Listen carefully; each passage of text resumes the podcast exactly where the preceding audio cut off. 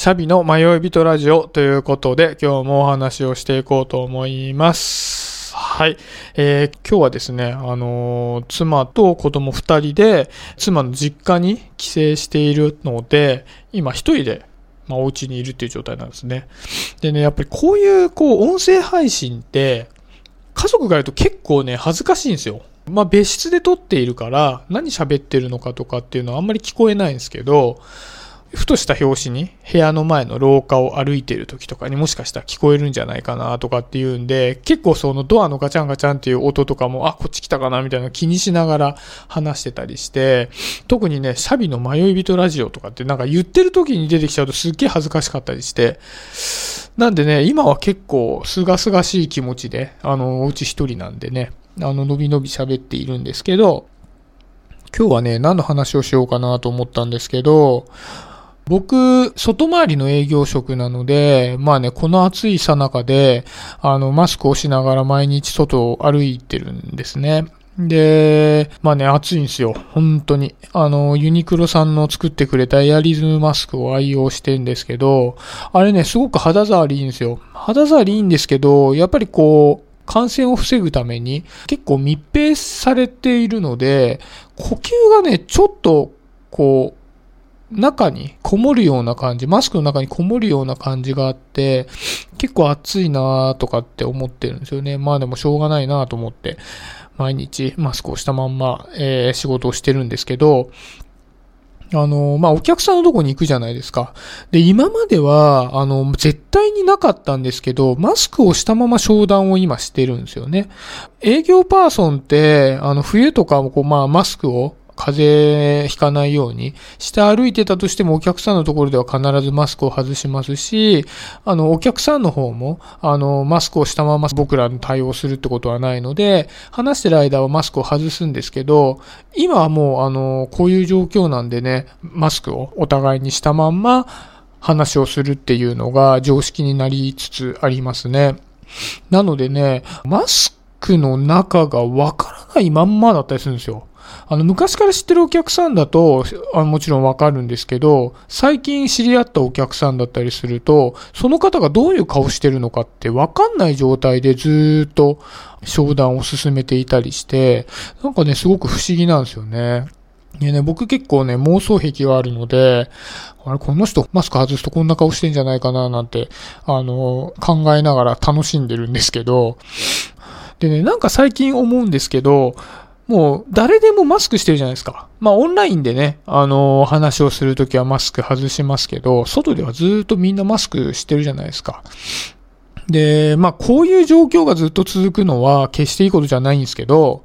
なんかこのマスクをしていて顔がよくわからないっていうのが一般化してくると、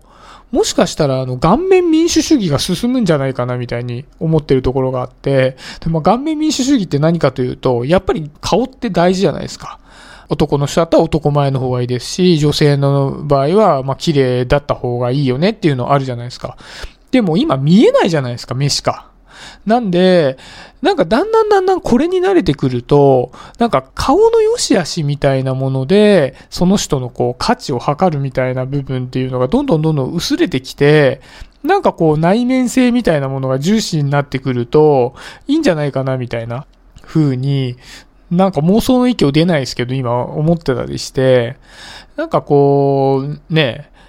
変な話、顔がじゃあ綺麗だからとかかっこいいから素敵みたいなのって結構虚しい概念だったりするじゃないですか。だって、顔って、なんか骨の上にま筋肉と皮が乗っかってるだけで、それ取ったら骸骨ですよ。で、じゃあ骸骨ですごい男前の人の骸骨と、あの僕の骸骨すごい違うかつはね、大して違わないと思うんですよね。ってことは、なんかたまたまその皮のなんかくっつけ具合とか筋肉具合がかっこよかったんで。まあ、例えばあるじゃないですか、その、目と眉毛の間が狭い方がかっこいいとかなんかいろいろあるじゃないですか。で、たまたまその部分が、あの、組み合わせがかっこいい感じだったからって言って、それがなんか物の価値になるって、よくよく考えてみると、虚しくないですか、なんか。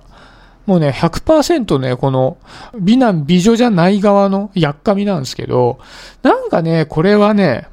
もっと民主主義化がこのマスクをきっかけに進んでくれりゃいいなと思うんですよね。